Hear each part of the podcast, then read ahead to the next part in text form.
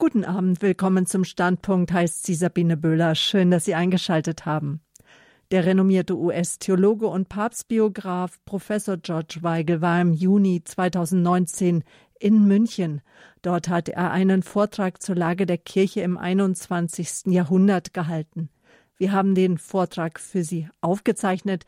Er war überschrieben Katholizismus der Neuevangelisierung, die tiefgreifende Reform der Kirche, die 1878 begann. Professor George Weigel kommt aus dem amerikanischen Bethesda, Maryland. Er ist Autor zahlreicher Bücher und einer der führenden katholischen Publizisten Amerikas, leitender Wissenschaftler am Ethic and Public Policy Center in Washington. Träger von 19 Ehrendoktorwürden sowie Träger des Goldenen Päpstlichen Ehrenkreuzes für besondere Verdienste um die Kirche und den Papst. Dr. Weigel ist Verfasser der berühmten Biografie von Johannes Paul II. mit dem Titel Witness of Hope, die als unübertroffenes Standardwerk gilt und die in diverse Sprachen übersetzt wurde. Professor Weigel hat sich mittlerweile auch hierzulande unter anderem durch sein bei Media Maria erschienenen Buch Die Erneuerung der Kirche, tiefgreifende Reform des 21. Jahrhunderts einen Namen gemacht. Denn angesichts sinkender Gläubigenzahlen ist im Westen der Weltkirche und gerade auch in Deutschland die Mission nach außen bzw. die Neuevangelisierung nach innen gegenwärtig ein sehr drängendes Thema in der katholischen Kirche. Hören Sie jetzt den Vortrag von Professor George Weigel aus dem amerikanischen Bethesda, Maryland, den er gegen Ende Juni in München gehalten hat. Es übersetzt aus dem Englischen für Sie Sebastian Waldemeyer. Uh, despite the claims of some, the deep reform of the Catholic Church has been underway for over a hundred years. Trotz der Behauptungen einiger ist die tiefgreifende Reform der katholischen Kirche seit dem Pontifikat von Papst Leo XIII. im Gange, das einen entscheidenden Umbruch zu der im Wesentlichen defensiven Strategie darstellte, die Papst Pius IX. und seine unmittelbaren Vorgänger in Richtung kultureller und politischer Moderne eingeschlagen hatten. In Leos umfangreichem Lehramt in vitro beschrieben, wurde dieser Reformprozess nicht ohne Schwierigkeiten durch die großen Bewegungen der liturgischen, biblischen, philosophischen, theologischen und pastoralen Erneuerung im Katholizismus Mitte des 20. Jahrhunderts beschleunigt und erreichte seinen dramatischen kirchlichen Höhepunkt im Zweiten Vatikanischen Konzil. Die maßgebliche Interpretation des Zweiten Vatikanischen Konzils durch Papst Johannes Paul II. und Papst Benedikt XVI. konzentrierte diese jahrzehntelange Entwicklung auf das Prisma dessen, was diese beiden Männer des Konzils als Neuevangelisierung bezeichneten. Dies ist nun die große Strategie der katholischen Kirche für das 21. Jahrhundert und darüber hinaus, zumindest für die aktiven Bereiche der katholischen Kirche auf der ganzen Welt. Die Entstehung dieser Kirche der Neuevangelisierung ist eine vom Geist geleitete Entwicklung, die sowohl die kulturellen Bedingtheiten und geschichtlichen Entwicklungen widerspiegelt, wie auch andere Weiterentwicklungen in den letzten zwei Jahrtausenden, die Entwicklungsgeschichte von der frühen Kirche zur Kirche der Väter Väter oder dem patristischen Christentum, von der patristischen Ära zum mittelalterlichen Katholizismus, die Entwicklung des Gegenreformationskatholizismus aus dem mittelalterlichen Katholizismus.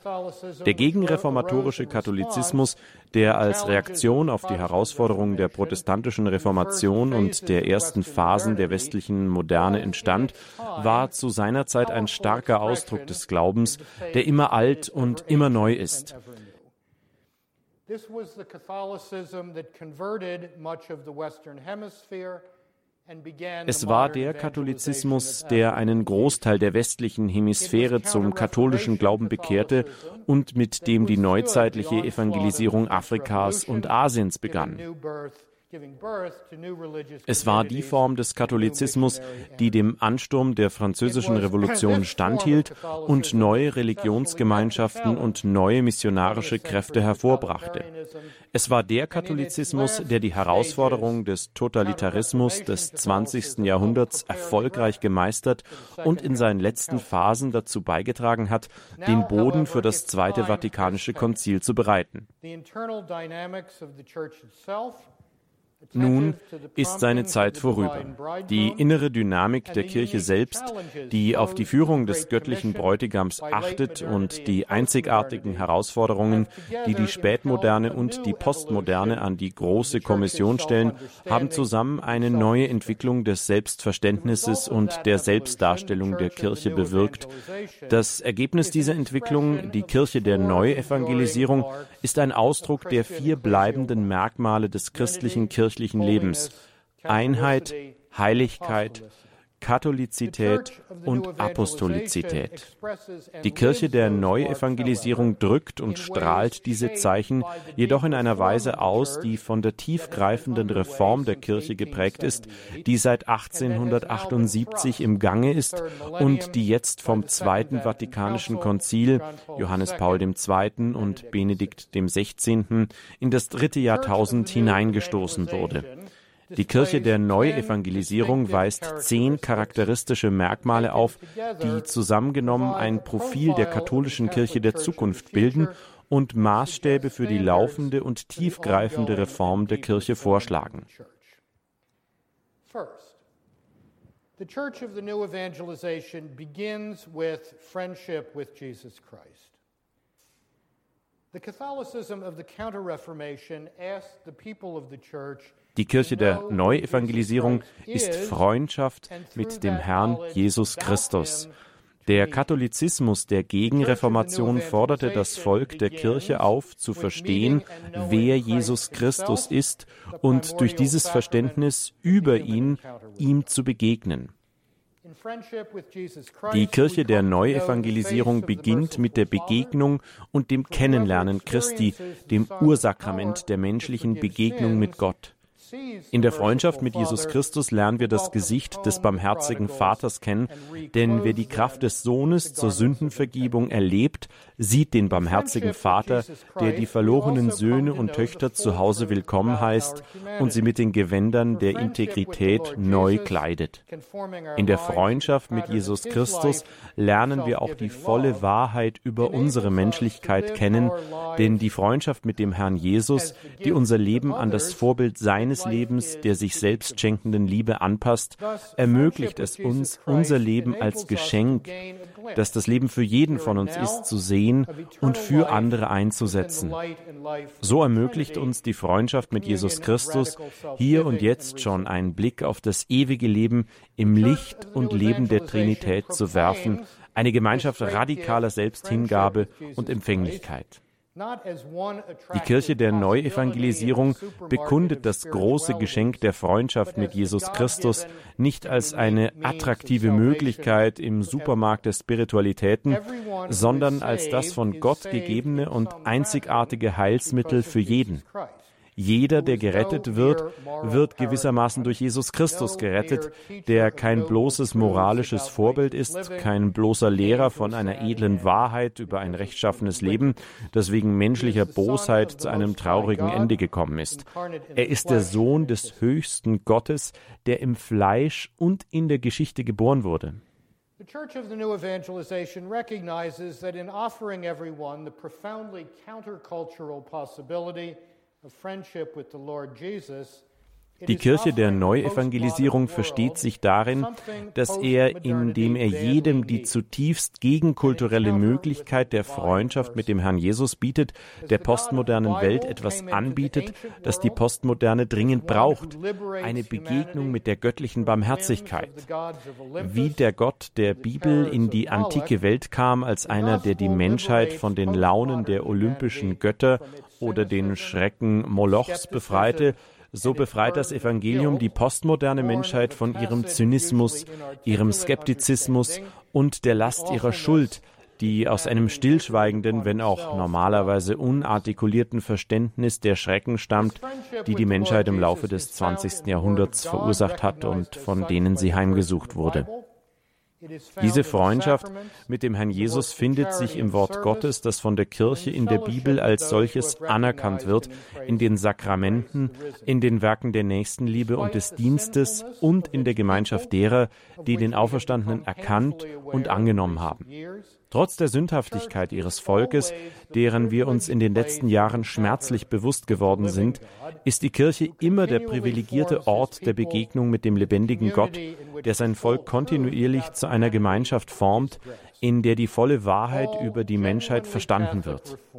Jede wirklich katholische Reform beginnt mit dieser Wahrheit, so wie jede wirklich katholische Reform die Möglichkeit für Männer und Frauen steigert, eine Freundschaft mit Jesus Christus einzugehen.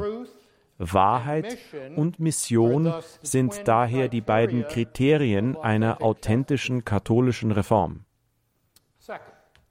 The Church of the New Evangelization affirms divine revelation and embraces its which continues through history in the teaching authority of the Church. Die Kirche der Neuevangelisierung bekennt sich zur göttlichen Offenbarung und erkennt deren Autorität an, die sich durch die Geschichte in der Lehrautorität der Kirche fortsetzt. Jesus als das zu akzeptieren, was er von sich selbst sagt, der Weg, die Wahrheit und das Leben, ist wesentlich, um mit ihm Freundschaft zu schließen. Und dies ist in der Postmoderne zutiefst gegenkulturell. Wenn der kontraintuitive Anspruch des Evangeliums der Wahrheit entspricht, dass die Welt durch den ungerechten Tod eines gerechten Menschen erlöst wurde, so ist auch seine Behauptung wahr, die Wahrheit zu sein, die der Weg zu echtem menschlichem Leben ist und zum ewigen Leben. Wenn die Katholiken der Neuevangelisierung ihn angenommen und willkommen geheißen haben, der die Wahrheit als die Wahrheit ist, weil sie eine Freundschaft mit ihm begonnen haben, dann sind sie befreit vom seelenverkümmernden Skeptizismus der Moderne. Sie sind dann befähigt, die Autorität zu bejahen, die Jesus darstellt und verkörpert, die Autorität des lebendigen Gottes, der sich dem Volk Israel in Tat und Wort offenbart hat und sich schließlich und endgültig in seinem Sohn offenbart. Is what gives both scripture and the church their unique authority. Diese göttliche Autorität gibt sowohl der Schrift als auch der Kirche ihre einzigartige Autorität. Wenn Jesus Christus in der Tat die Wahrheit ist, möchte er seine Nachfolger in der Wahrheit bewahren. Katholiken der Neuevangelisierung glauben, dass der Herr die Apostel ermächtigt und ihnen den Heiligen Geist gegeben hat, der seinerseits im Laufe der Geschichte eine Sukzession von Lehrern hervorbringt, die mit Vollmacht lehren das Kollegium der Bischöfe, die in voller Gemeinschaft mit dem Bischof von Rom stehen. Eine missionarisch ausgerichtete Kirche, die auf den Geist und die Zeit eingestellt ist, wird daher ihre Bischöfe unter den Männern auswählen, die die Fähigkeit bewiesen haben, ein gegenkulturelles Zeugnis abzulegen, indem sie die Menschen zur Freundschaft mit dem Herrn Jesus einladen. Und es ist ja auch bekannt, dass diese Männer zu verschiedenen Formen des Martyriums berufen sind, wobei Schande und Spott oft das geringste sind, was zu erwarten ist. Uh, the Catholicism of the new evangelization will of necessity der missionarisch-katholische Mensch wird mit seinem Willen notwendigerweise alles glauben und bekennen, was die heilige katholische Kirche glaubt, lehrt und verkündet und was von Gott offenbart wurde, wie diejenigen bekennen, die in die volle Gemeinschaft der Kirche eintreten.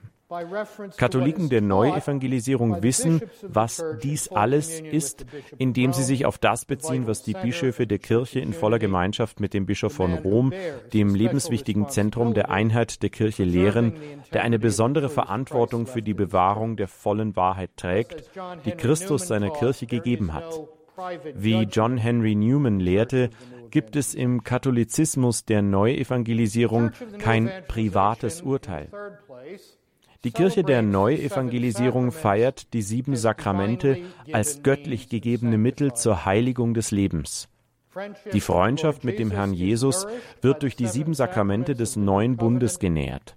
Dies sind sieben privilegierte Wege, auf denen wir unsere Begegnung mit Jesus, dem Ursakrament, dem Heiligen, der Gott für uns vergegenwärtigt, vertiefen. Die Kirche der Neuevangelisierung legt besonderen Wert auf die Taufe und die heilige Eucharistie. Die Kindertaufe und ihre pastoralen Auswirkungen können nur unter Bezugnahme auf die Erwachsenentaufe verstanden werden.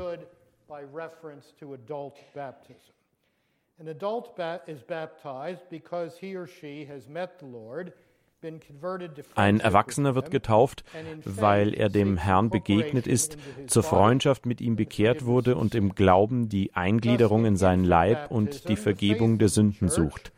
Daher ist bei der Kindertaufe der Glaube der Kirche, der sich im Glauben der Eltern und Paten niederschlägt, von entscheidender Bedeutung.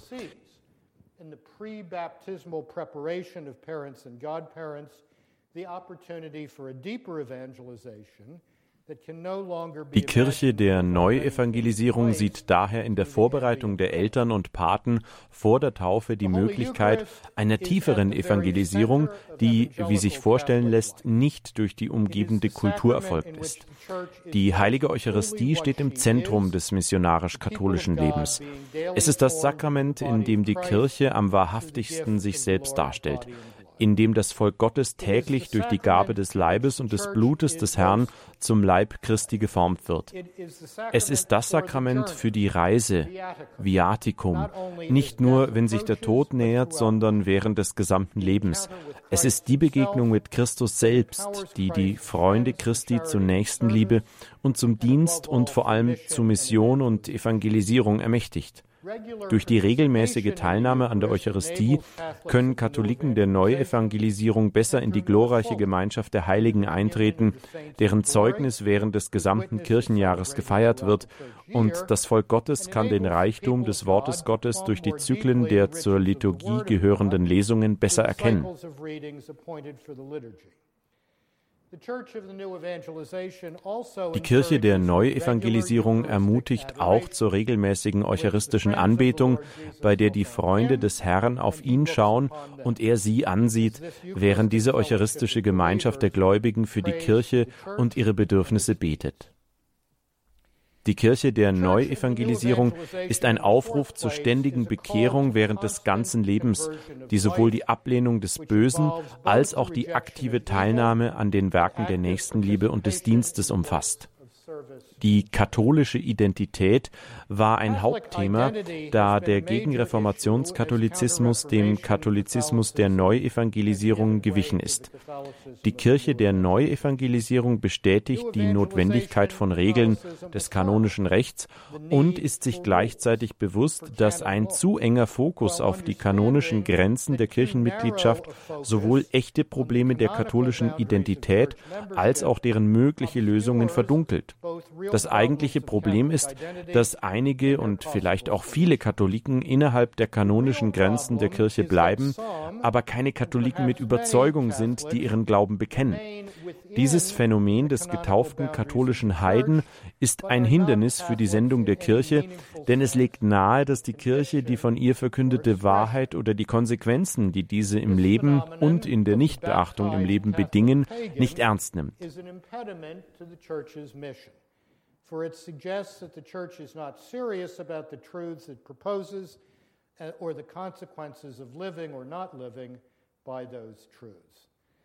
Thus, the church of the new evangelization die Kirche der Neuevangelisierung dem bewusst ist, dass er eine Kirche der Sünder ist, was ein weiteres Hindernis für die Mission darstellt, betont, dass die Freundschaft mit dem Herrn Jesus eine Aufgabe der ständigen Bekehrung im Leben ist. Und diese Bekehrung umfasst die Ablehnung des Bösen und die sakramentale Versöhnung mit Christus und der Kirche, wenn wir versagt haben, wobei es gerade der Gemeinschaft mit der Kirche gibt, die nicht identisch mit den kanonischen Grenzen der Kirche sind. Die Bekehrung ist daher eine lebenslange Angelegenheit für Katholiken der Neuevangelisierung, für die das christliche moralische Leben ein Wachstum in der Güte ist. Das moralische Gesetz ist wichtig, aber es ist wichtig, weil die von ihm vorgeschlagenen Regeln Grenzen und Verkehrszeichen sind, die den Weg des Katholiken der Neuevangelisierung in die Seligkeit leiten. Thus, the Church of the New Evangelization challenges Daher fordert die Kirche der Neuevangelisierung das verbotsorientierte Verständnis des moralischen Lebens heraus, in dem beide, sowohl die katholischen Traditionalisten, die auf festen Regeln bestehen und viele davon als auch die katholischen Progressiven, die die Regeln lockern wollen bis zu dem Punkt, an dem sie oft verschwinden, feststecken. Beide Formen des Gegenreformationskatholizismus sehen das moralische Leben in erster Linie als Willensbekundung an, während die Kirche der Neuevangelisierung das moralische Leben als eine Frage der Bildung von Geist und Herz, des Verstandes und des Willens versteht, um die Entscheidungen zu treffen, die wirklich dazu beitragen, Güte, menschliches Gedeihen und Glückseligkeit zu verwirklichen, die es den Freunden Jesu ermöglicht, für immer im Licht und in der Liebe der allerheiligsten Dreifaltigkeit zu leben. Dieses Wachstum in der Fähigkeit, das Gute zu wählen, sich für die Seligkeit zu entscheiden, setzt sich ein Leben lang fort und auf dem Weg dorthin werden selbst die am tiefsten bekehrten Menschen fallen und scheitern. Diese Misserfolge sind kein Grund, die Erwartungen zu senken und unser Streben nach dem Guten, das für das ewige Leben notwendig ist, zu reduzieren. Sie sind ein Grund, wieder aufzustehen, Versöhnung zu suchen und die Reise in das Leben der Seligkeit fortzusetzen. Der Heilige Geist, der Ratgeber, der Trost spendet, macht es möglich. Im Katholizismus der Neuevangelisierung geht es bei der Beichte der Sünden nicht nur darum, wöchentlich oder monatlich ein spirituelles Bad zu nehmen auch wenn die daraus resultierenden Entlastungen ein wichtiger Bestandteil der lebenslangen Bekehrungsreise sind. Es geht vor allem um das Wachstum in der Heiligkeit des Lebens. Vor diesem Hintergrund nähert sich die Kirche der Neuevangelisierung der Frage der katholischen Identität nicht in erster Linie durch die rechtliche Frage der kanonischen Grenzen, sondern durch die theologische Realität unterschiedlicher Grade der Gemeinschaft mit der Kirche. Das aus der ökumenischen Theologie abgeleitete Bild der Grad der Gemeinschaft lässt sich in der Kirche analog verwenden. Katholiken, die bestimmte Wahrheiten leugnen, die von der Kirche als wahr gelehrt werden, oder die Aktionen unterstützen, die die Kirche als unmoralisch bezeichnet, können im formalen kanonischen Sinne Katholiken bleiben. Aber sie führen ein Leben von einer solchen geistigen Inkohärenz, dass ihre eigene Integrität sie zwingen sollte, Versöhnung durch das Sakrament der Buße zu suchen und dies zu tun, bevor sie sich zu einer vollständigen Gemeinschaft mit der Kirche bekennen, indem sie bei der Messe die heilige Kommunion empfangen. Es ist eine vorrangige Pflicht der Bischöfe, die hauptsächlich verantwortlich sind, über die Verwirklichung der katholischen Wahrheit in ihren Ortskirchen zu wachen, die Katholiken, die sich in einem defizitären Zustand der Gemeinschaft befinden, zu einer umfassenderen Gemeinschaft mit der Kirche aufzurufen. Dabei geht es weniger darum, die Regeln durchzusetzen oder zu zeigen, wer die Verantwortung trägt, als vielmehr um einen pastoralen Imperativ. Die Hirten rufen zur Bekehrung des Lebens auf. Die Priester nehmen an dieser Verantwortung der Bischöfe teil in den Pfarreien, für die sie zuständig sind. Diese ständige Bekehrung ist eine wesentliche Grundlage für die Werke der Nächstenliebe und des Dienstes, obwohl diese Werke selbst die Freundschaft des missionarischen Katholiken mit dem Herrn Jesus vertiefen, der uns befiehlt, in seinem Namen eine Tasse Wasser zu geben, da er selbst sich mit demjenigen identifiziert, dem sein Volk dient. Die Kirche der Neuevangelisierung ist eine liturgisch zentrierte Form des katholischen Lebens, die sowohl die alten Traditionen des katholischen Gottesdienstes als auch die authentische Erneuerung der Liturgie gemäß den Lehren des Zweiten Vatikanischen Konzils umfasst. Die Kirche der Neuevangelisierung nähert sich der Liturgie durch ein theologisch fundiertes Verständnis von Schönheit. Der gegenreformatorische Katholizismus inspirierte die große religiöse Kunst, schenkte der Schönheit jedoch als auf das Transzendente hinweisende, das die Menschheit auf Gott ausrichtet, relativ wenig Beachtung. Die Kirche der Neuevangelisierung beachtet die Wiederherstellung der Schönheit im 20. Jahrhundert als theologische Kategorie und Mittel zur Erfassung des Göttlichen mit großem Ernst. In einer entzauberten Welt ist die Verzauberung des Schönen ein Flüstern der Engel, ein Hinweis auf das Transzendente, ein Weg zu Gott. Die schöne und würdevolle Feier der Liturgie heilt das Nachlassen der christlichen und menschlichen Sensibilität, ermutigt zur christlichen Mission und zum christlichen Dienst und erinnert uns daran, dass die Jünger des Herrn Botschafter des Königs der Herrlichkeit sind, die bezeugen, dass die gegenwärtigen Dinge durch das Ostergeheimnis vergehen, im Lichte der radikalen Neuordnung von Geschichte und Kosmos. Die Herangehensweise des Katholizismus der Neuevangelisierung an Kirchenarchitektur, Kirchenschmuck, Musik, Gewänder und alle anderen Aspekte des liturgischen Lebens der Kirche geht daher von der Frage aus, ist dies so schön, dass es dazu hilft, den lebendigen Gott in Wort und Sakrament zu offenbaren. Darüber hinaus nimmt die Kirche der Neuevangelisierung die liturgischen Gesetze und Rubriken der Kirche ernst, die ein Hindernis darstellen, um dem Verfall der Liturgie zu einer gemeinsamen Feier unserer selbst vorzubeugen. Eine missionarisch-katholische Betrachtung der Liturgie liegt also nicht zwischen den von den Traditionalisten und liturgisch Progressiven favorisierten Herangehensweisen, sondern vor der Kurve der jetzt ermüdenden Liturgiekriege. Die Kirche der Neuevangelisierung versucht, den Reichtum der alten liturgischen Traditionen der Kirche in den Novus Ordo aufzunehmen. Er begrüßt die Verfügbarkeit des außerordentlichen Ritus der Messe in der Hoffnung, dass dies eine Reform der Liturgiereform beschleunigen wird, in dem der Novus Ordo zu seinem angemessenen Glanz gebracht wird. Obwohl die Kirche der Neuevangelisierung anerkennt, dass Schönheit viele Formen annehmen kann, betrachtet er mit Zurückhaltung die Ausdrucksfähigkeit der stark modernistischen Architektur, Kunst und Gestaltung und stellt in Frage, ob diese das Geflüster der Engel in eine entzauberte Welt übermitteln können.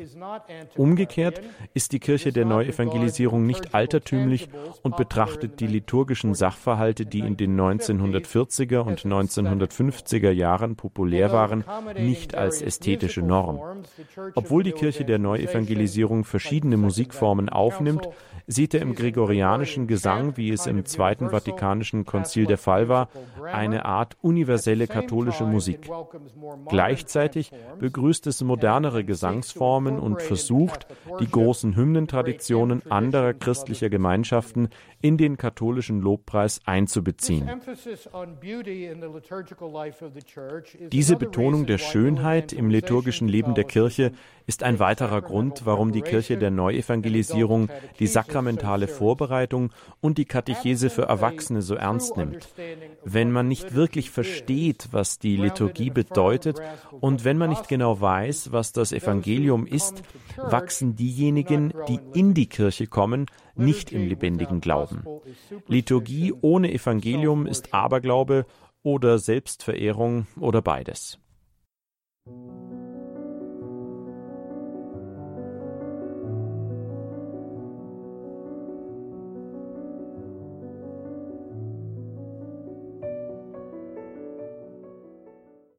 Willkommen zum Standpunkt auf Radio Horeb. Jetzt geht es weiter mit dem Vortrag von dem renommierten US-Theologen Professor George Weigel aus Bethesda, Maryland zur Lage der Kirche im 21. Jahrhundert. Die Kirche der Neuevangelisierung ist eine biblisch zentrierte Form des katholischen Lebens, das die Bibel als das Wort Gottes zur Errettung der Seelen liest. Der Katholizismus der Gegenreformation verehrte die Bibel, jedoch mit einer gewissen Distanz.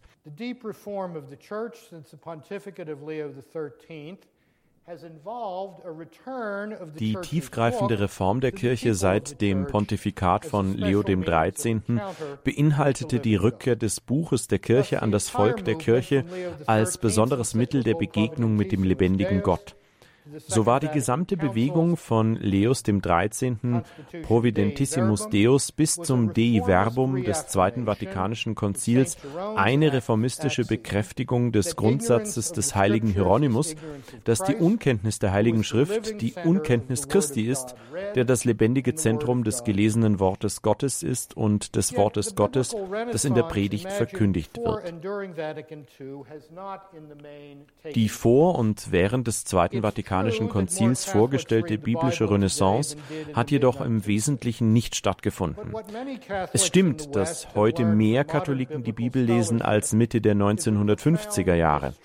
Aber was viele Katholiken im Westen aus der modernen Bibelwissenschaft gelernt haben, ist ein tiefes Misstrauen gegenüber der Bibel, indem sie glauben, dies ist nicht geschehen, das ist nur eine Metapher, das ist ein Mythos.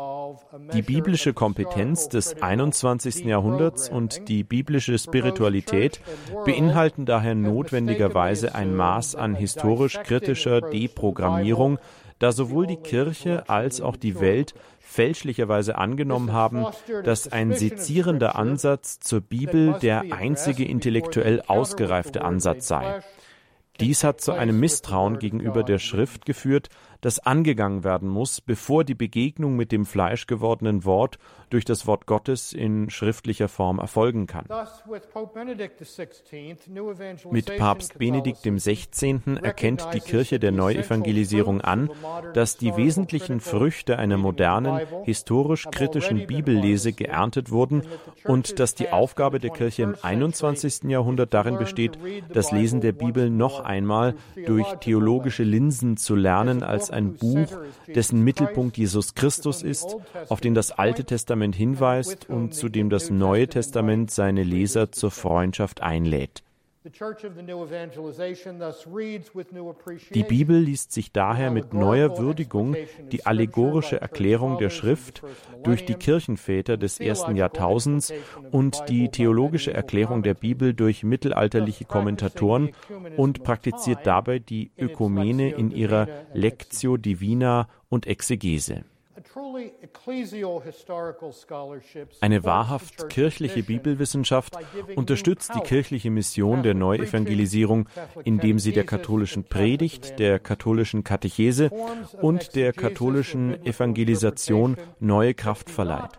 Formen der Exegese oder biblischen Interpretation, die die homiletischen, missionarischen und erzieherischen Bemühungen der Kirche nicht unterstützen, mögen ihren Platz in der Akademie haben, aber sie sind Teilmengen der Religionswissenschaft, nicht der Theologie.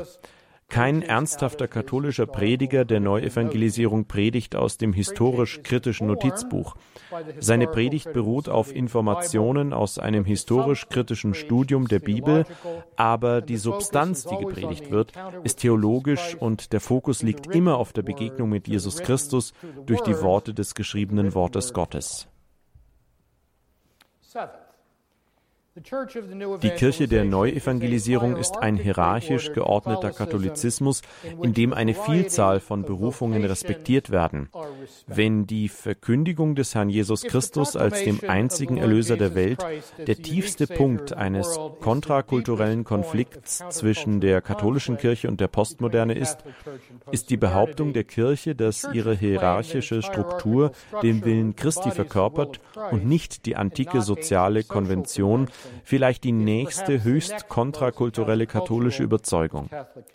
In einem kulturellen Umfeld, in dem jede Autorität verdächtigt ist und der Begriff der göttlichen Autorität als psychologische Altlast der vormodernen Welt angesehen wird, wird die Behauptung, dass diese göttliche Autorität in einer ununterbrochenen Kette apostolischer Nachfolge durch die Bischöfe der Kirche weitergegeben wird, in Gemeinschaft mit dem Bischof von Rom, als buchstäblich unglaublich betrachtet. Die Kirche der Neuevangelisierung verkündet, erklärt und verwirklicht dies durch die hierarchische Verfassung der Kirche innerhalb des Rahmens von Gottes Ruf an jeden Christen zu einer einzigartigen Berufung. Das Zweite Vatikanum beschrieb den örtlichen Bischof als einen wahren Lehrer, Leiter und Führer auf dem Weg der Heiligung der Menschen in seiner Ortskirche und nicht nur als ein Filialleiter der katholischen Kirchen AG. Die geplante Reform des Episkopats wird in Bischöfen verwirklicht, die dem Vorbild der Kirche folgen, wie es in den großen lehrenden Bischöfen der Vergangenheit verwirklicht war. Clemens, Leo der Große und Gregor der Große, Ambrosius und Augustinus, Athanasius und Johannes Chrysostomus, Karl Borromäus und Franz von Sales, Clemens von Galen und Ildefonso Schuster, Andrzej Szeptycki und Karol Wojtyła. Von Galen, Schuster und Szeptycki nahmen den Katholizismus der Neuevangelisierung vorweg, während Wojtyła durch sein Zeugnis und sein Wirken als Erzbischof von Krakau und Bischof von Rom Schlüsselelemente der missionarisch-katholischen Reform definierte im gegenreformatorischen Katholizismus wurde das Priestertum häufig in erster Linie funktional verstanden. Priester waren Männer, die die Erlaubnis hatten, bestimmte kirchliche Tätigkeiten auszuüben und die zu einer geistlichen Kaste gehörten. Die Kirche der Neuevangelisierung versteht das Priestertum in bildlichen Begriffen. Der katholische Priester ist ein Mann, dessen Ordination ihn zu einer lebendigen Darstellung des Herrn Jesus macht. So ist ist der Priester wie der Bischof zunächst Hirte, Prediger, Lehrer, Katechet und zur Heiligung der Menschen führender, bevor er Verwalter ist. Die Laienberufung, wie sie vom Katholizismus der Neuevangelisierung verstanden wird, verwirklicht sich in erster Linie in der Evangelisation, in der Familie, am Arbeitsplatz und in der Nachbarschaft und somit in der kulturellen Welt, in der Wirtschaft und der Politik, indem sie das Evangelium in all jene Teile der Welt bringt, wo die Laien einen größeren Zugang haben als die Ordinierten. Bringing the gospel into all of those parts of the world where the laity have greater access than those who are ordained. Nachdem die Katholiken der Neuevangelisierung die große Gnade der Taufe empfangen und eine angemessene Katechese über die Geheimnisse erhalten haben, verstehen, schätzen und verwirklichen sie die biblische Wahrheit der christlichen Berufung, wie sie der heilige Paulus definiert hat. Nun gibt es verschiedene Gnadengaben, aber nur den einen Geist. Es gibt verschiedene Kräfte, die wirken, aber nur den einen Gott. Er bewirkt alles in allem. Jedem aber wird die Offenbarung des Geistes geschenkt, damit sie anderen nützt. So im ersten Brief an die Korinther, Kapitel 12, Verse 4 bis 7. Die Kirche der Neuevangelisierung ist sowohl kulturbildend als auch gegenkulturell. Die Kirche der Neuevangelisierung schafft eine eigene Kultur. Diejenigen, die in der Gemeinschaft der Kirche mit dem auferstandenen Herrn in Freundschaft leben, sprechen eine bestimmte Sprache, in der beispielsweise Gehorsam und Vergebung eine größere Bedeutung haben als in der postmodernen Kultur.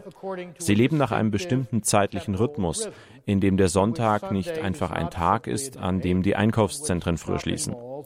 Sie zelebrieren einzigartige Rituale, halten eine einzigartige Reihe von Gesetzen ein, hegen und erzählen eine einzigartige Reihe von Geschichten und nehmen das Leben und den Tod im Hinblick auf den einzigartigen Horizont wahr. In den letzten Jahrzehnten des Gegenreformationskatholizismus, der mit der Zeit nach dem Zweiten Weltkrieg zusammenfiel, fanden die Katholiken im Westen eine relativ angenehme Verbindung zwischen der Kirche und der umgebenden öffentlichen Kultur. Die öffentliche Kultur war in vielerlei Hinsicht noch erkennbar christlich. Christsein im Westen bedeutete nicht, die Kirche als Gegenkultur zu erleben. Diese Erfahrung scheint die eher optimistische Sichtweise des Dialogs der katholischen Kirche mit der modernen Kultur geprägt zu haben, die in der Pastoralkonstitution des Zweiten Vatikanischen Konzils über die Kirche in der modernen Welt zu finden ist. Doch kurz nach dem Konzil nahm die Hochkultur des Westens eine scharfe Wendung in Richtung eines aggressiven und hegemonialen Säkularismus, der sich jetzt als Christophobia manifestiert. Eine tiefe Feindschaft gegenüber der Wahrheit des Evangeliums, insbesondere gegen die moralische Wahrheit, und eine Entschlossenheit, Christen, die diese Wahrheiten bekräftigen, aus dem öffentlichen Leben zu vertreiben und ihnen eine privatisierte Existenz am Rande der Gesellschaft zu überlassen.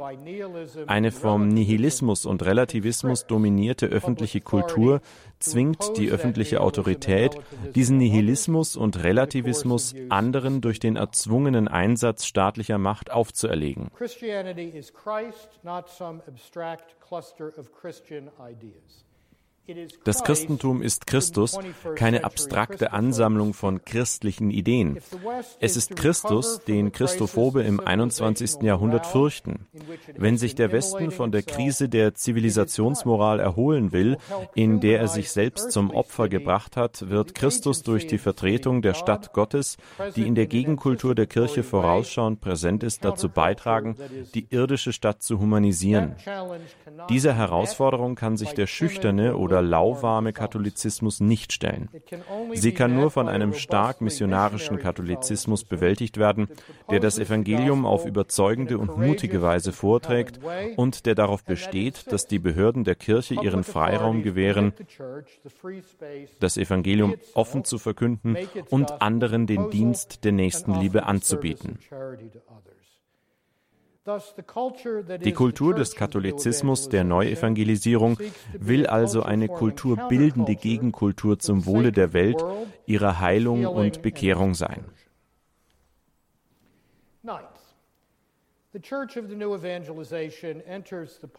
Die Kirche der Neuevangelisierung betritt den öffentlichen Platz mit der Stimme der Vernunft, die auf der Überzeugung des Evangeliums beruht. Die Kirche der Neuevangelisierung ist zweisprachig, weil er unter zwei Herrschern lebt.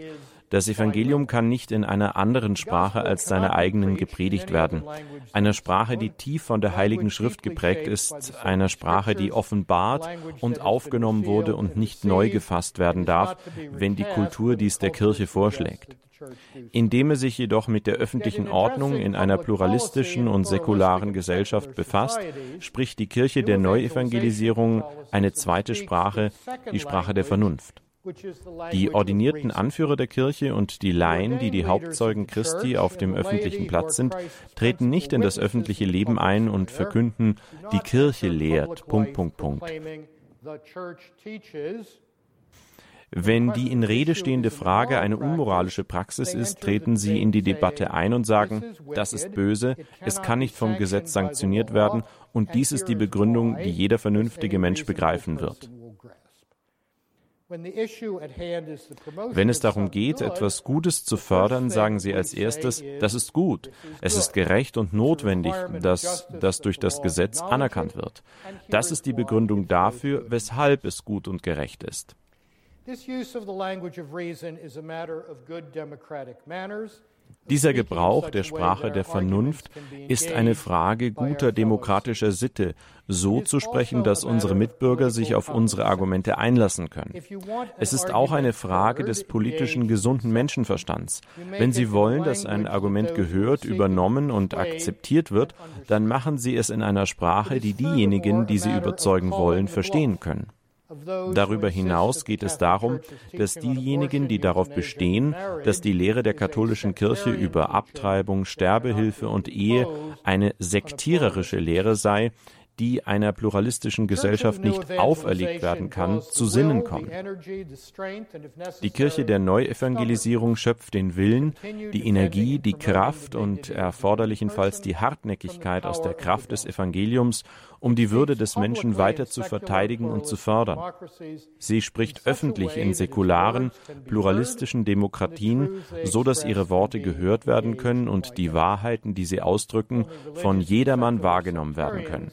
Nur religiöse und weltliche Sektierer werden hier einen Widerspruch finden. Die Kirche der Neuevangelisierung erwartet mit purer Vorfreude das Kommen des Herrn Jesus in Herrlichkeit und bis zu diesem Zeitpunkt ist die Kirche der Neuevangelisierung zur Mission, zur Verkündigung des Evangeliums zur Errettung der Welt beauftragt. Die Kirche hat keine Mission, als wäre Mission eine von einem Dutzend Dingen, die von der Kirche getan werden. Die Kirche ist eine Mission und alles, was die Kirche tut, ist dieser Mission zugeordnet, welche in der Verkündigung des Evangeliums für die Bekehrung der Welt zu Christus besteht.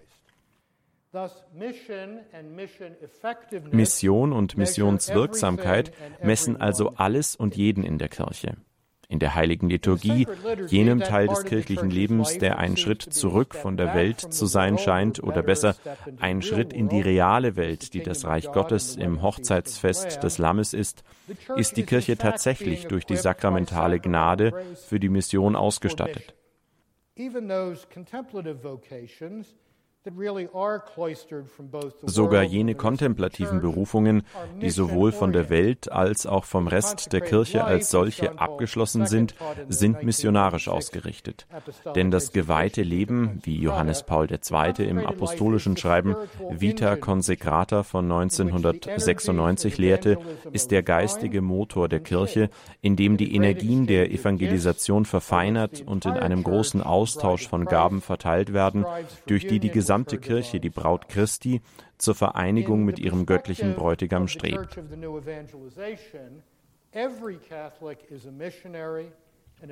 Aus der missionarisch-katholischen Perspektive ist jeder Katholik ein Missionar, ein Evangelist, ein Jünger, der vom Herrn beauftragt wurde, jeder Nation das Evangelium zu bringen und alle dazu aufruft, im Namen der allerheiligsten Dreifaltigkeit getauft zu werden.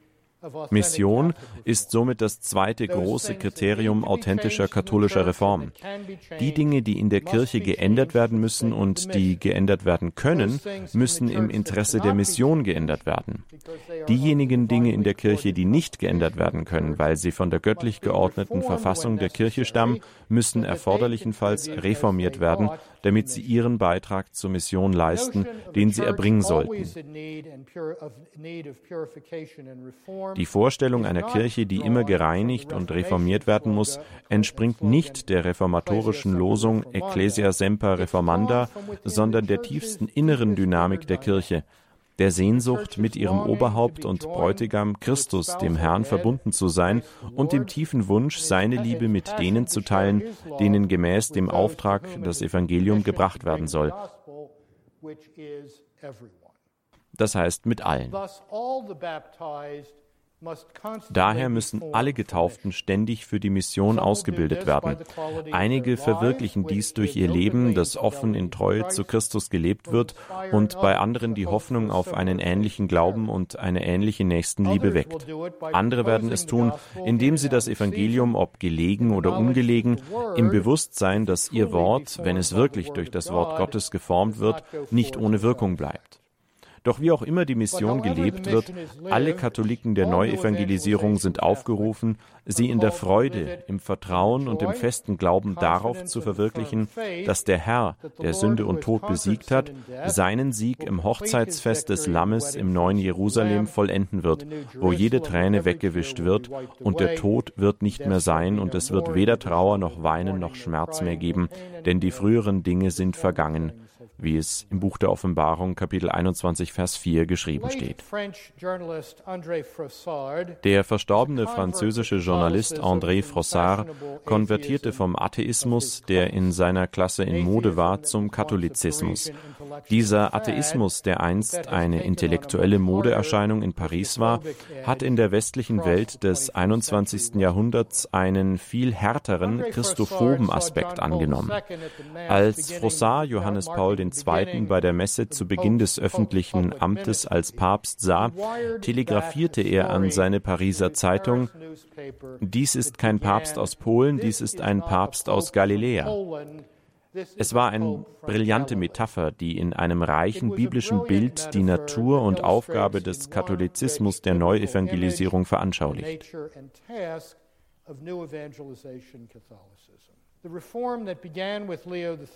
Die Reform, die mit Papst Leo XIII. begann und nun den Katholizismus der Neuevangelisierung hervorbringt, ist eine Einladung des Herrn, nach Galiläa zu kommen und dann über die Grenzen von Galiläa hinauszugehen.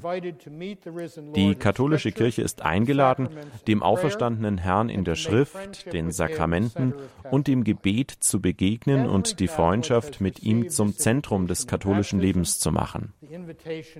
Jeder Katholik hat diese Aufforderung bei der Taufe erhalten, die Aufforderung, den großen Auftrag anzunehmen, als Evangelist zu handeln und die Wahrhaftigkeit seines katholischen Lebens daran zu messen, wie jedes andere Mitglied der Kirche durch menschlichen Anstand und Solidarität, die aus der Freundschaft mit Christus dem Herrn kommt, andere zu dieser Freundschaft einzuladen.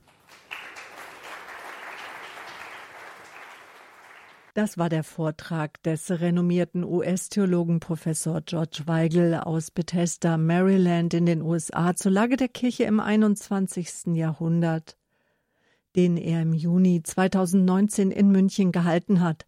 Übersetzt hat den Vortrag für uns Sebastian Waldemeyer. Vielen Dank. Jetzt gleich geht es im Standpunkt auf Radio Horeb weiter mit der Gesprächsrunde, die Sie sich auf keinen Fall entgehen lassen sollten. Bleiben Sie dran.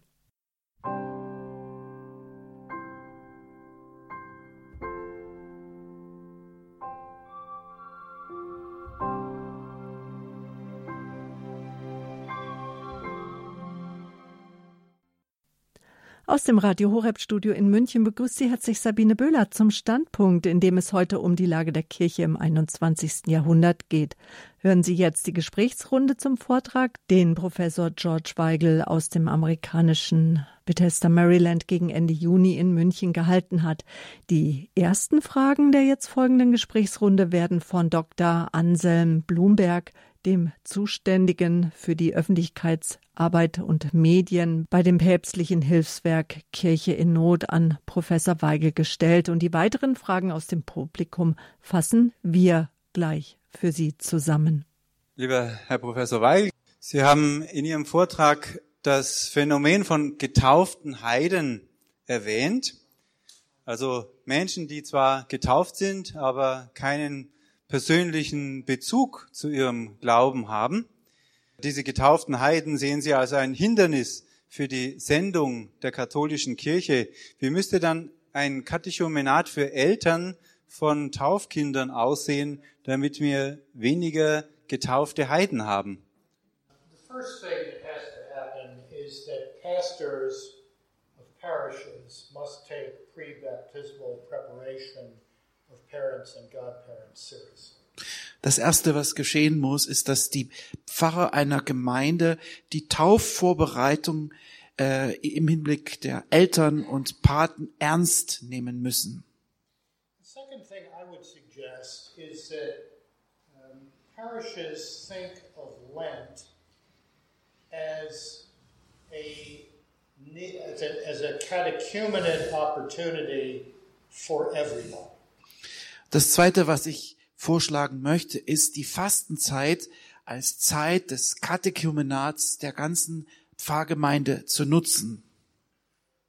The reform of the Lenten liturgy stresses that Lent is the final moment of preparation for those who are going to be baptized at Easter. Die Reform der ähm, Pastoral der Fastenzeit betont sehr stark, dass dies eine Zeit ist, in der Menschen auf ihre persönliche Taufe vorbereitet werden. But that can be adapted to involve everyone. Because each of us every year needs a moment to examine conscience on whether we have been the missionary disciple we were baptized to be. And Lent can be a time to do that. Lent is not just a time for giving up sweets. Uh, Und das kann nun genutzt werden, um auf alle Gemeindemitglieder äh, zu, übertragen zu werden. Jeder kann sich nun fragen, war ich der missionarische Jünger Jesu, der ich sein sollte? Und damit wird die Fastenzeit zu einer Zeit, die mehr ist als ein Aufgeben von Süßigkeiten. Professor Weigel, ich bin in einer Pfarrei aufgewachsen, in der mal ein Theologe einen Vortrag gehalten hat. Und er hat gesagt, alles, was wir über Jesus Christus wissen können, passt auf eine einfache Postkarte. Nun, Sie und ich und alle Anwesenden hier wissen wesentlich mehr über Jesus Christus als das, was auf eine Postkarte passt. Warum dürfen wir denn dem Zeugnis der Evangelien wirklich vertrauen? I think one of the great difficulties Eine der großen Schwierigkeiten, wie ich denke, in, diesem Teil der Kirche ist, dass wir das Studium der Theologie und das und religiöse Studien nicht mehr klar unterscheiden. Also Theologie ist keine Religionsgeschichte. It's not. I mean, it just isn't. Das ist es einfach nicht. 20 years ago, or 22 years ago, Vor 20, 22 Jahren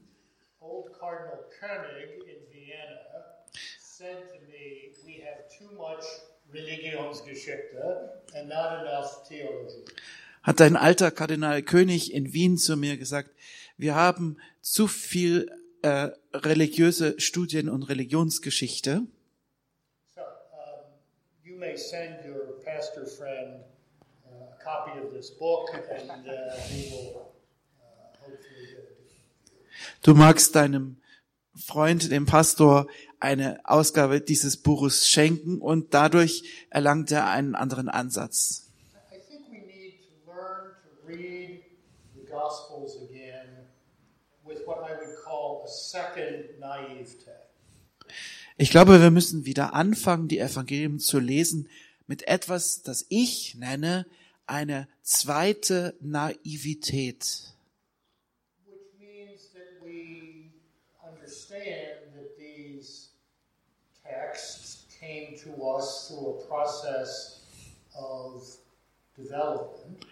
But we also understand that they are to be taken as a coherent whole, not as a dead body to be dissected as you would in a morgue.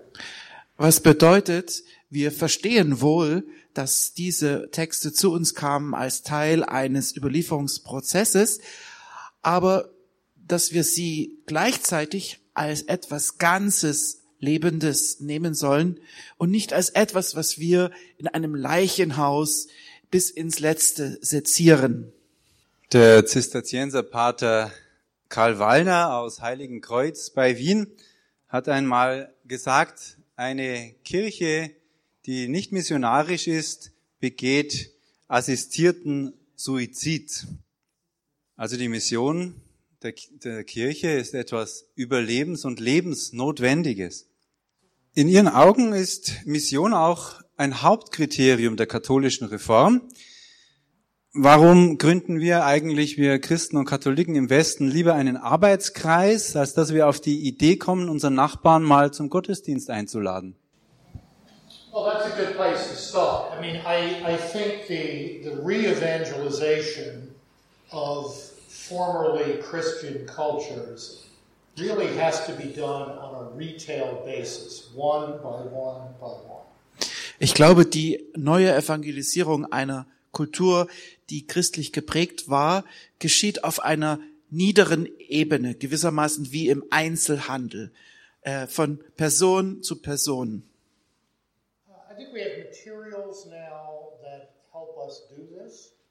Ich glaube, wir haben Materialien, die uns dabei helfen, das zu tun.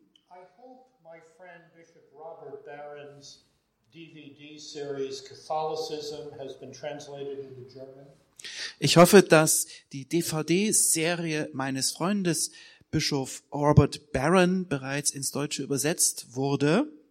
This is the most compelling visual presentation of the Catholic faith ever made. Das ist die, ähm, die ansprechendste visuelle Darbietung des katholischen Glaubens, die je gemacht wurde. 10-hour-long programs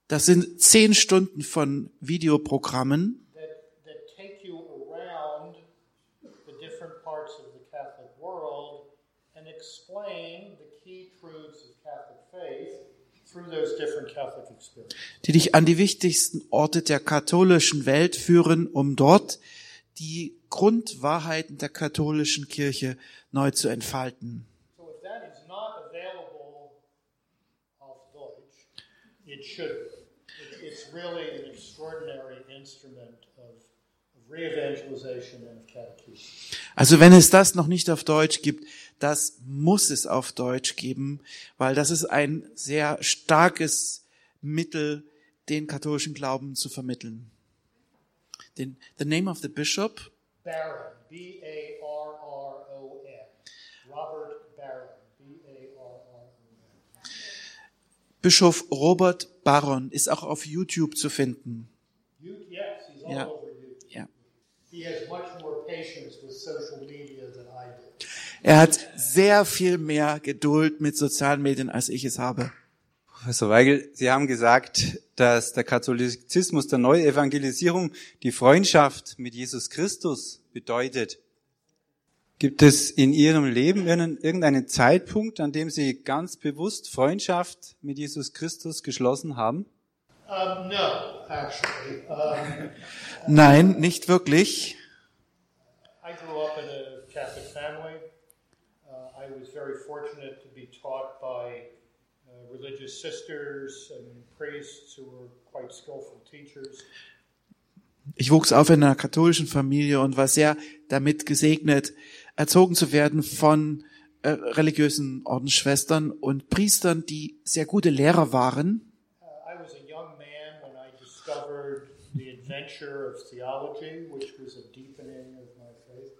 Und ich war ein junger Mann, als ich die Abenteuer der Theologie entdeckte und in meinem Glauben dem nachging. But I think it was when I began 40 years ago, 40, almost 45 years ago doing adult catechetical work, that I really began to understand how, how the creed fit together, how each piece of this helped explain another piece of it. Aber ich glaube, es geschah vor etwa 40, 44 Jahren, als ich begann, Glaubensverkündigung unter Erwachsenen zu machen in Form von Kursen. Da bemerkte ich, wie die Glaubensinhalte stimmig zueinander passten. And a, a great deal of my professional work has involved translating complicated theological ideas into language that non theologically trained people can understand. Und ein großer Teil meiner Laufbahn hat sich damit beschäftigt, komplizierte theologische Zusammenhänge zu übertragen in leicht verständliche Inhalte, so dass jeder es verstehen kann. So, those are some things that occur to me. Das sind einige Dinge, die mir dazu einfallen. Im Standpunkt geht es jetzt weiter mit Fragen an Professor Weigel, die ihm aus seinem Publikum gestellt wurden und die wir für Sie zusammengefasst wiedergeben, damit auch schon die erste Frage nachgesprochen von Leon Bichler. Zahlreiche junge Leute, gerade auch im Raum Frankfurt, würden laut einem Zuhörer des Vortrages in die alte Messe gehen, was dieser als sehr traurig empfindet, so dass der Zuhörer fragt, wie man mit diesen jungen Leuten, die an sich ja sehr gutwillig seien, umgehen könne.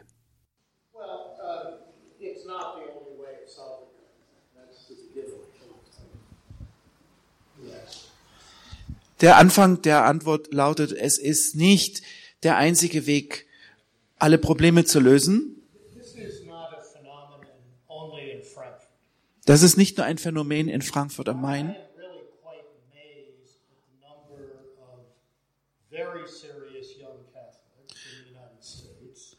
Ich bin wirklich, ich bin wirklich sehr überrascht über die große Zahl junger Menschen, die die extraordinäre Form bevorzugen.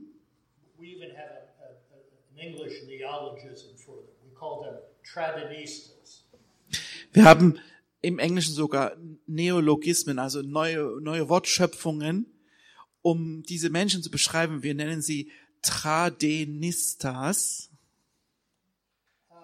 Some of this, I think, is uh, a re- I, think a lot of this is a reaction to poorly celebrated, sloppy Novus Ordo liturgy. Ich glaube, viel davon ist eine Reaktion auf oberflächlich gefeierte Novus Ordo Liturgie. So what I often do with these young people is suggest okay, if that's the way of Eucharistic prayer that actually helps enrich your spiritual life, that's fine, but let me take you to a really well done Novus Ordo liturgy. Was ich dann meistens mache, ist zu ihnen zu sagen, wenn das die Art ist, wie deine Spiritualität äh, dir hilft, ist das gut. Lass mich dir jetzt auch eine wirklich gut gefeierte Novus Ordo Liturgie äh, zeigen und dich mitnehmen.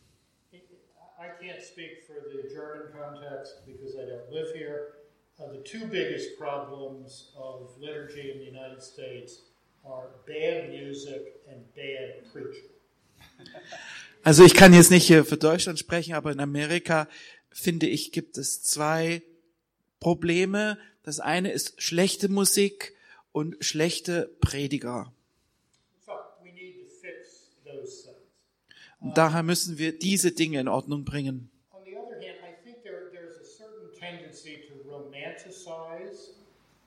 Past. Und ich glaube auch, dass es eine Tendenz gibt, die Vergangenheit zu romantisieren unter diesen Tradinistas. I remember the liturgy of the 1950s in my parish. Uh, Ich, ja.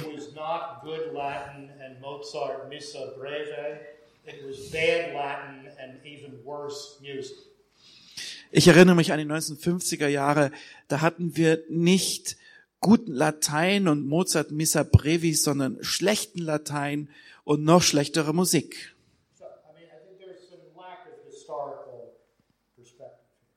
Hier gibt es also Mangel an der historischen Wahrheit. Young, young priests almost unanimously are committed to a reverent, dignified celebration of the Novus Ordo. And, and that eventually, I think, is going to move this in the right direction, and, that may be an answer. Ganz grundsätzlich geht es in den USA aber in die richtige Richtung, weil immer mehr junge Priester würdevoll, respektvoll äh, die Heiligkeit und Würde auch der Novus Ordo Liturgie feiern und vielleicht ist das eine Antwort. Ein anderer Zuhörer von äh, Dr. Weigel beim Vortrag im Juni 2019 hat folgende Frage an ihn gestellt, nämlich Wie soll man als praktizierender Katholik mit den Taufscheinkatholiken umgehen? Soll man sie als Mitglieder der eigenen Kirche ansehen, das heißt als Christen, oder doch eher als Heiden? Denn viele der 1,3 Milliarden Katholiken seien ja gar nicht wirklich gläubige Katholiken im Sinne des römisch-katholischen Lehramtes.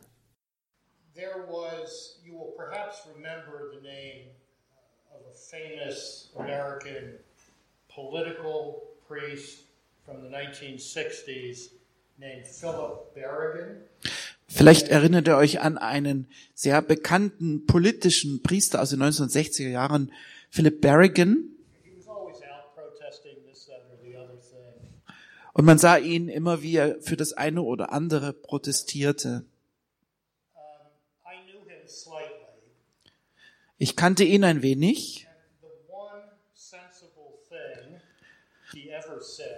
Das einzige Vernünftige, was er je gesagt hat,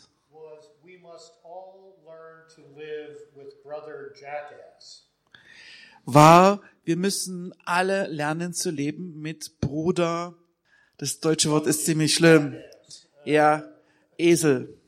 So that's that's the first thing. I mean, I think we have to approach these people with with with sympathy Ich glaube, das ist das Erste. Wir müssen ihm gegenüber Sympathie entwickeln,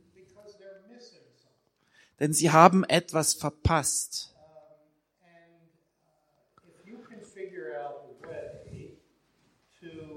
Give them an article to read, or a program to something to listen to on Catholic radio that explains to them you're missing something. Und wenn du es schaffen könntest, ihnen einen Artikel zu geben, ein Programm ihnen äh, zu vermitteln oder etwas, was, woran sie erkennen, dass sie etwas verpasst haben, I think that that can is to, I think, look for situations in people's lives where they're really hurting and, and where the healing presence of a fellow Catholic in solidarity, explaining why the resurrection of Christ makes everything different.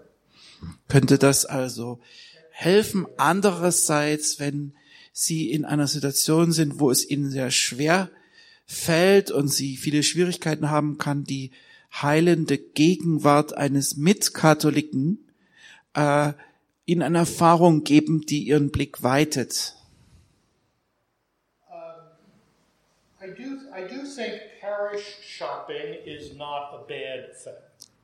Ich glaube, dass die Leute von einer Pfarrei zur anderen wandern, um mal alles ausprobieren, ist nicht schlecht. If your, if your parish is not providing a liturgy, a homiletic experience, a preaching experience that, that is Und wenn du eine Pfarrei hast, wo Predigt und äh, geistliche Inhalte dein Leben nicht bereichern, dann musst du dir ein Leben suchen in einer anderen Pfarrei. But at the same token, I think it's very important today for lay people to encourage priests. Gleichzeitig ist es sehr, sehr wichtig für uns Laien heute, die Priester zu ermutigen und aufzubauen.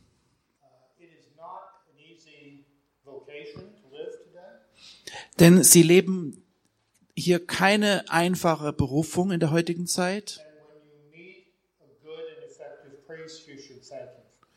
Und wenn du einen guten, effektiven Priester triffst, dann solltest du ihm mal offen Danke dafür sagen. And I would also say fraternal correction of priests who are off the path is appropriate. Und ich glaube auch, dass brüderliche Korrektur im persönlichen Gespräch mit Priestern ähm, gerechtfertigt ist.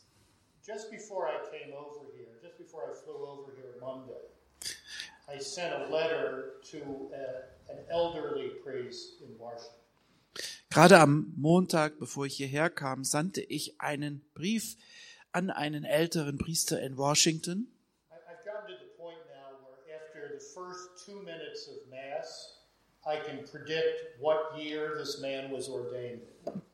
Ich bin inzwischen so weit, dass ich bereits nach zwei Minuten, in denen die heilige Messe beginnt, dir sagen kann, in welchem Jahr dieser Priester ordiniert wurde.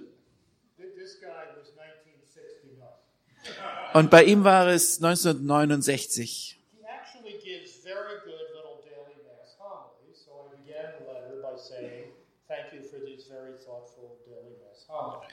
Er gibt sehr, sehr gute tägliche ähm, Predigten in den Wochentagsmessen und so begann ich meinen Brief, einen Brief damit zu sagen, vielen Dank für die guten Wochentagsansprachen. And then I said, Your habit of saying out loud the people's responses Und dann sagte ich, deine Gewohnheit, die Antworten der Gemeinde laut auszusprechen,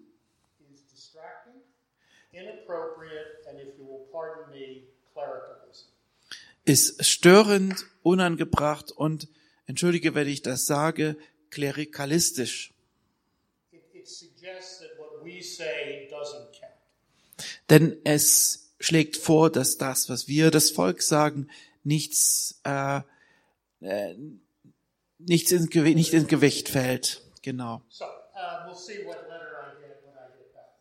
Und jetzt schauen wir mal, welchen Brief ich zurückkomme, wenn ich wieder da bin. Es geht weiter zur nächsten Frage aus dem Publikum. Professor Weigel habe ja gesagt, dass er eine Liturgie der Liturgiereform wolle. Daher kam bei einer relativ jungen Zuhörerin die Frage auf, warum Professor Weigel sein Publikum dann nicht einfach dazu aufrufe, in die alte Messe zu gehen, sondern warum er eine Reform der Reform antreibe.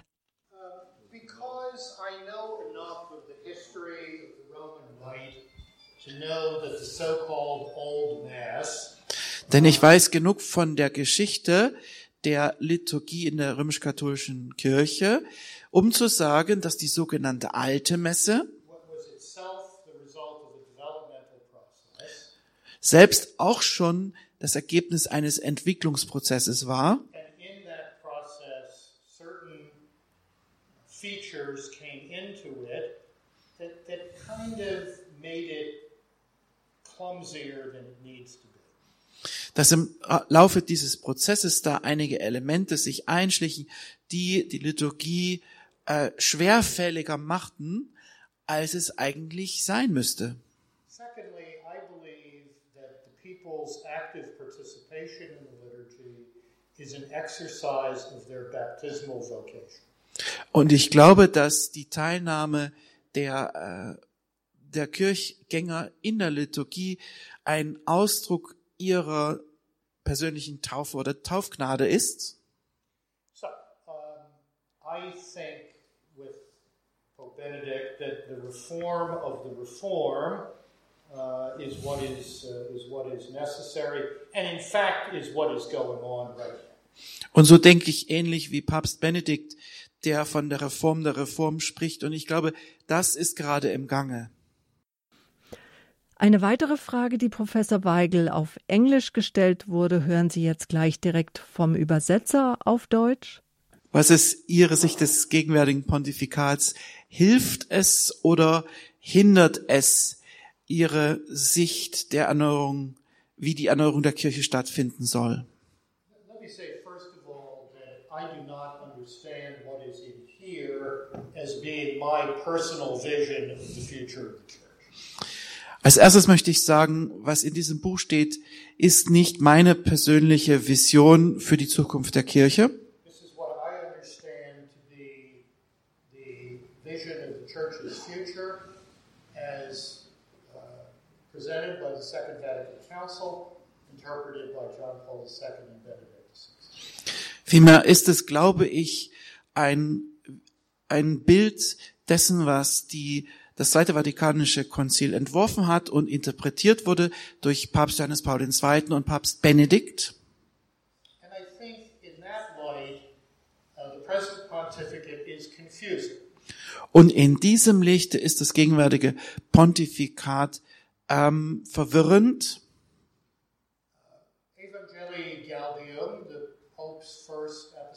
Exhortation, Die erste apostolische äh, Exhortation von dem gegenwärtigen Papst, Evangelii Gaudium. Ich muss mal schauen, ob das hier drin vorkommt.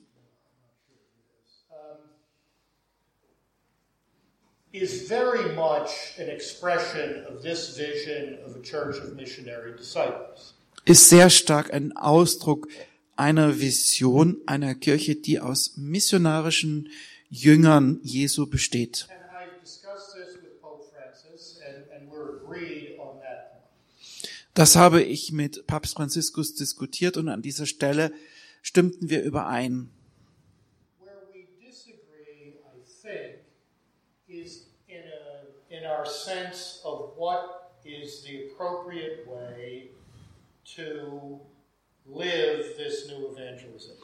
Wo wir uns unterscheiden in unserer Einschätzung ist die, der Weg, wie man diese neue Evangelisation lebt und entfaltet.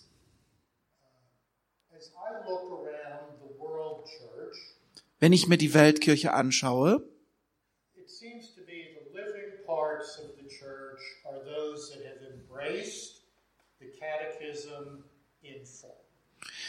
macht es auf mich den Eindruck, dass der lebendige Teil dieser Weltkirche der ist, der den Katechismus in seiner Gänze angenommen hat.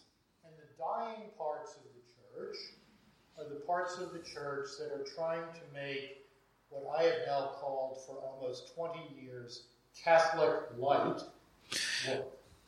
Und der sterbende Teil dieser Weltkirche ist der, der versucht, äh, den katholischen Glauben als eine Art katholisch leicht, also Diät-Katholik, äh, zum Laufen und zum Funktionieren zu bringen. And the empirical evidence everywhere, whether we're talking about Europe or North America or Latin America or wherever, is that Catholic light does not work. Und die empirischen Ergebnisse zeigen, dass dieser Kurs des Catholic Leicht nicht funktioniert. So, um, that's, that's. An dieser Stelle unter, haben wir unterschiedliche Sichtweisen. Bear on this. The whole argument over amoris laetitia, uh, communion for the divorced and remarried, uh, and so forth and so on. Um, but the fundamental perception of what kind of Catholic proposal is compelling today. That's, I think, the difference between us. Also die Art, wie Katholizismus in der heutigen Welt ansprechend ist und funktioniert, da haben wir sicherlich unterschiedliche Meinungen. Ähm, und dann gibt es noch Unterschiede, was Amoris Laetitia und die äh, Kommunionempfang für wieder verheiratete Geschiedene betrifft.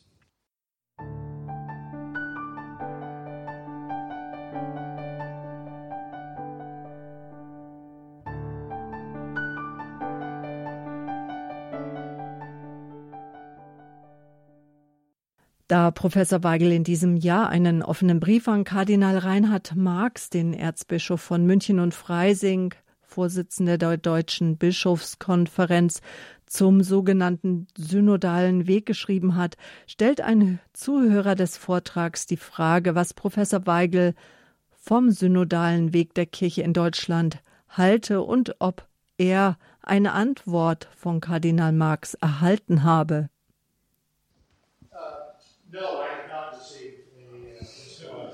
Nein, ich habe noch keine Antwort erhalten.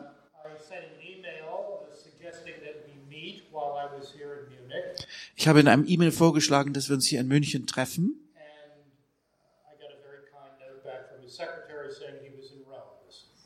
Und ich erhielt eine sehr freundliche Antwort von seinem Sekretär, er sei in Rom. So werden wir uns vielleicht zu anderer Gelegenheit uns unterhalten.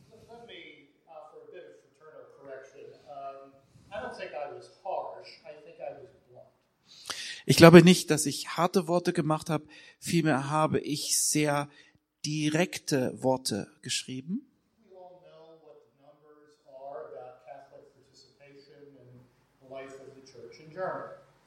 Denn wir alle wissen, wie die Teilnahme der, äh, der Gottesdienstbesucher in Deutschland aussieht.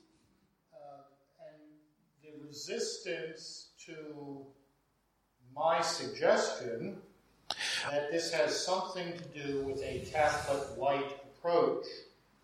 Und der Widerstand gegenüber meiner Einschätzung, dass das etwas zu tun haben könnte mit diesem katholisch leicht Ansatz, der hier betrieben wird, ist für mich beunruhigend. Denn wir alle müssen erkennen, wenn wir etwas Falsches tun, Wenn immer ein Freund von mir zum Bischof geweiht wird,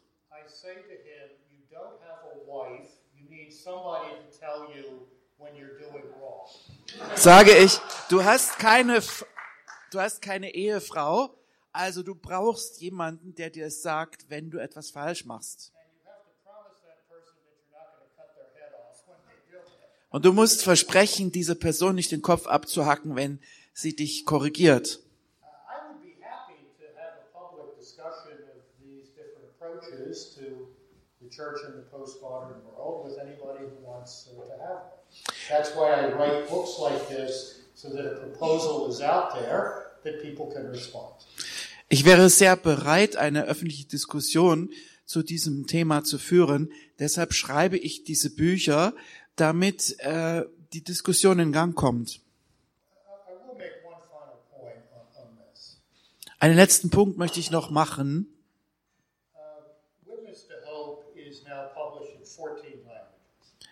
Also äh, Zeugen der Hoffnung, eines, ein anderes Buch von mir ist jetzt in 14 Sprachen herausgekommen.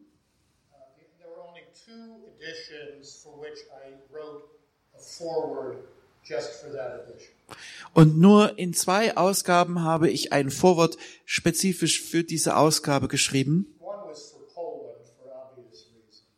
Eins war für Poland aus offensichtlichen Gründen. Und die andere Ausgabe war für Deutschland.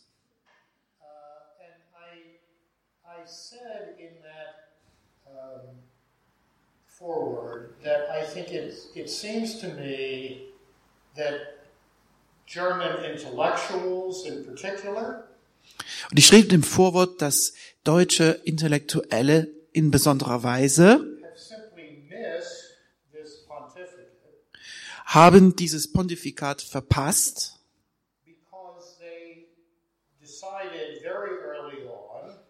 denn sie haben, denn sie haben sehr früh äh, sich festgelegt zu sagen, dass sie es da mit einem vormodernen Denker zu tun haben.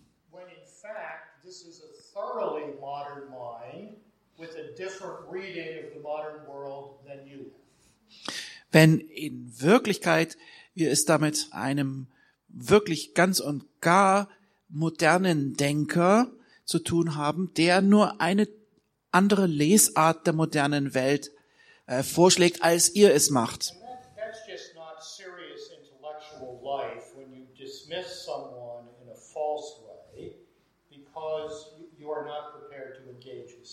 Und das ist kein ernsthaftes intellektuelles Leben, wenn ihr jemanden ähm, abschreibt ähm, auf diese Art und Weise, weil er etwas anderes sagt.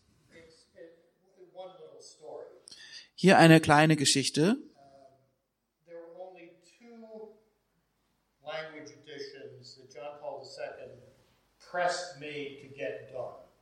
Es gab nur zwei Übersetzungsvarianten des Buches, von denen Johannes Paul II. mir ähm, sagte, das musst du unbedingt machen. Das eine war die Ausgabe auf Chinesisch.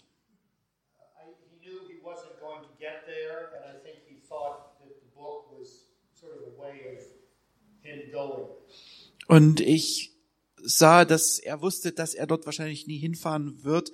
Und er sah das Buch als eine Möglichkeit, dass er stellvertretend dorthin reist. Und das andere, die andere Ausgabe war die deutsche Ausgabe.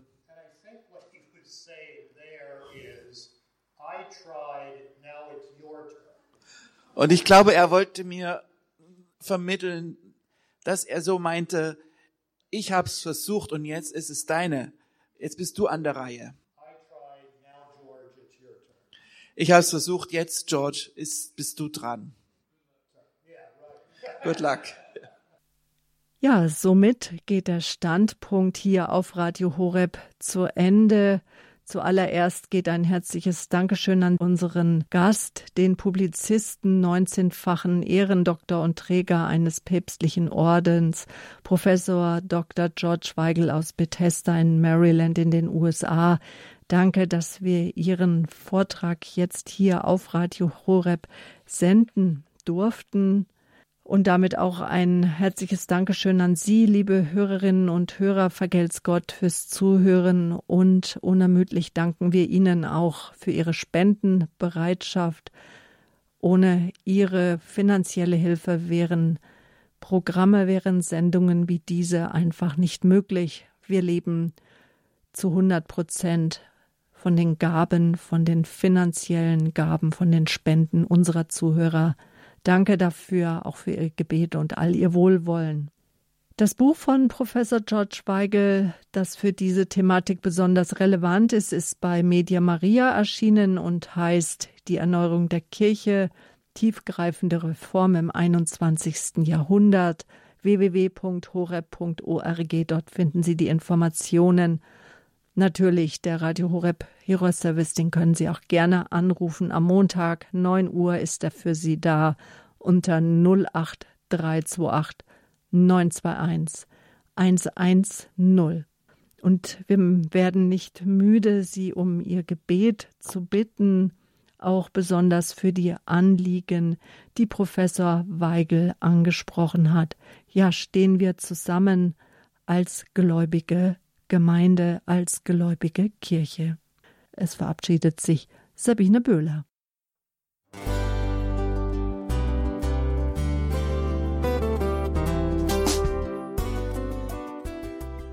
Liebe Zuhörerinnen und Zuhörer, Vielen Dank, dass Sie unser CD- und Podcast-Angebot in Anspruch nehmen. Wir freuen uns, dass unsere Sendungen auf diese Weise verbreitet werden. Dieser Dienst ist für Sie kostenlos. Für uns ist er allerdings mit einem nicht unerheblichen finanziellen Aufwand verbunden. Deshalb sind wir für jede Spende dankbar. Alle Bankverbindungen unserer Spendenkontos können Sie über unsere Homepage horeb.org unter dem Menüpunkt Spenden einsehen. Dort besteht auch die Möglichkeit, online zu spenden. Natürlich nach den neuesten Sicherheitsstandards. Sie können diese Informationen auch bei unserem Hörerservice unter der Telefonnummer 08328 921 110 erfragen.